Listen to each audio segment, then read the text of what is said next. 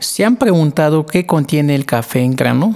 Este es el noveno episodio de nuestro podcast Voces del Café. Yo soy Guillermo Cruz y en este episodio vamos a platicar brevemente de este tema. Sean pues bienvenidos.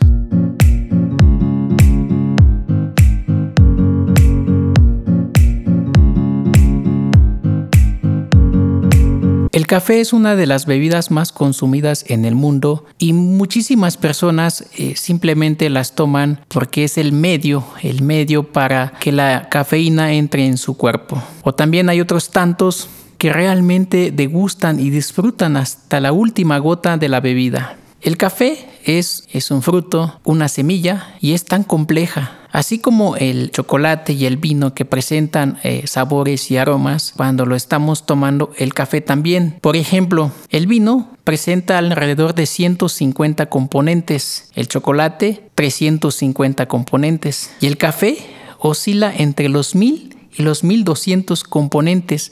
Imagínense la gama, el abanico de sabores y aromas que podemos percibir en, en una bebida de café. Es impresionante. Muchos de estos componentes se van a destruir o se van a transformar al momento de tostarlos y se van a crear nuevos componentes y vamos a poder percibir cosas y sensaciones diferentes. Estos componentes presentes en el café en el café verde son los carbohidratos, los lípidos, proteínas, minerales y sobre todo la parte importante, la cafeína. Cuando nosotros pensamos o hablamos de café, inmediatamente pensamos en la cafeína. La cafeína es uno de los componentes, eh, no en mayor cantidad, pero es uno de los componentes principales del café. La cafeína es una sustancia psicoactiva, estimula el sistema nervioso, aumenta el estado de alerta, nos hace sentirnos menos cansados y más despiertos. Esto es lo que provoca la cafeína en nuestro cuerpo. Y en exceso, pues provoca dolor de cabeza y en mi caso cuando tomo mucho café me da aparte del dolor de cabeza mucha hambre, ¿no? Estamos hablando de 6, 7 tazas de café así en, en un ratito y sí, sí te provoca esa, esa sensación. Habíamos mencionado en episodios anteriores que hay dos especies del café, una que es la arábica y la robusta. La arábica es la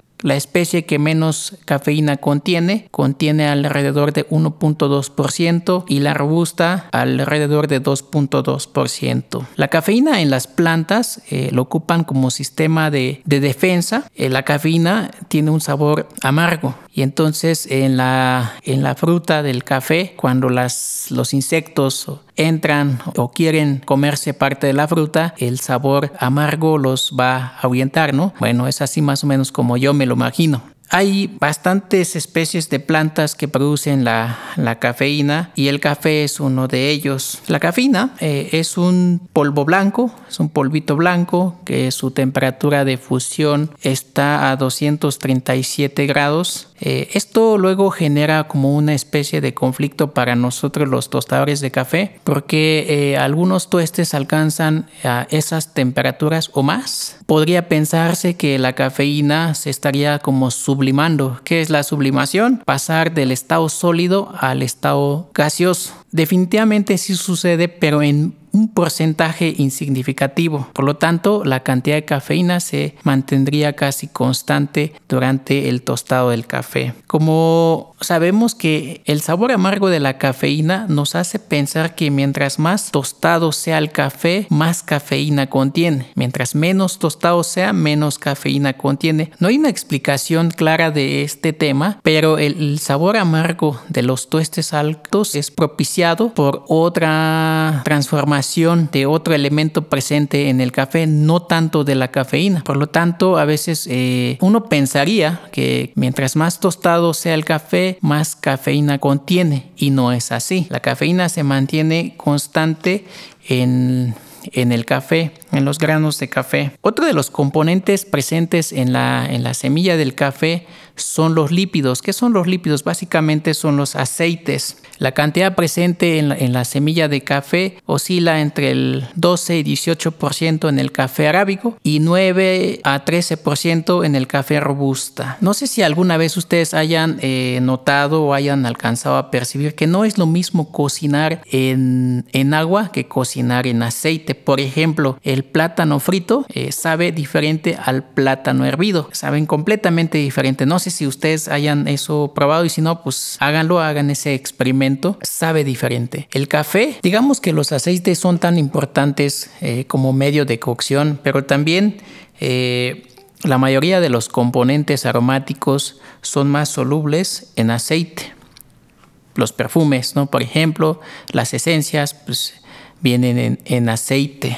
Otro de los componentes presentes en el café son los carbohidratos. Quizás sea los componentes que más contenga la semilla de café, representa alrededor del 50%. Los carbohidratos también conocidos como azúcares. La concentración o la cantidad de azúcares presentes en la semilla va a depender del grado de maduración de, la fruta, del fruto del café. Cuando hablamos de café de especialidad mencionamos de la trazabilidad. Empieza desde la la, pizca. Eh, cortar solamente los frutos maduros, los frutos que están en su punto de maduración. Y eso nos va a eh, permitir tener cafés con mayores concentraciones de azúcares y nos va a dar entonces muchísimo más calidad en taza. La sacarosa, que es conocida como el azúcar de mesa, eh, en el café está presente entre el 6 y 9% en el café arábico, del 3 a 7% en el café robusta.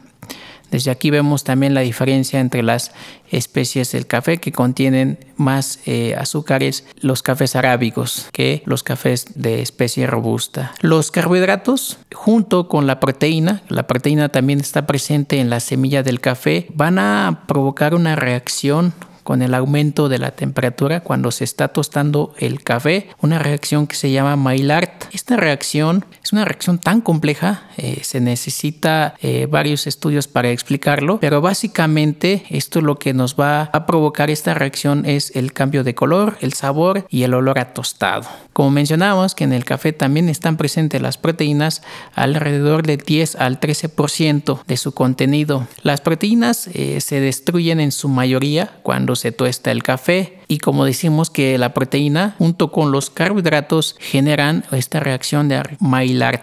Otro componente presente en el café es el ácido clorogénico. El ácido clorogénico es una familia de ácidos orgánicos que se encuentran en el café verde y también se encuentran en el café tostado. En el reino de las plantas, el café es la planta que mayor ácido clorogénico produce. En el café arábico está presente del 6 al 7% y en el café robusta de 7 a 10% de su contenido. La cantidad de ácido clorogénico va a depender de las condiciones ambientales a las que se está cultivando la planta, al estrés de la planta y a la infestación de las plagas. Cuando se tuesta el café, eh, una buena parte de los ácidos clorogénicos se descompone y se transforman a otras sustancias, como es el ácido químico y el ácido cafeico. El ácido químico tiene un sabor, al igual que la cafeína, un sabor amargo. Mientras más tostado sea este, nuestro café, vamos a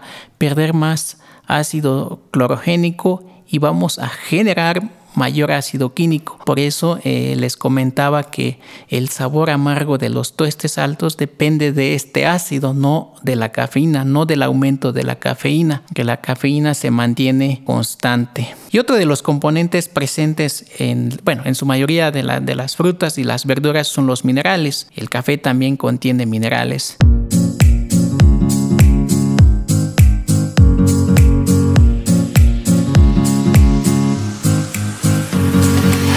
Resumen, podemos decir que el café antes de tostarse contiene cafeína, la cafeína que es eh, prácticamente eh, la parte esencial de la semilla, lípidos, los carbohidratos, proteínas, eh, minerales y el ácido clorogénico.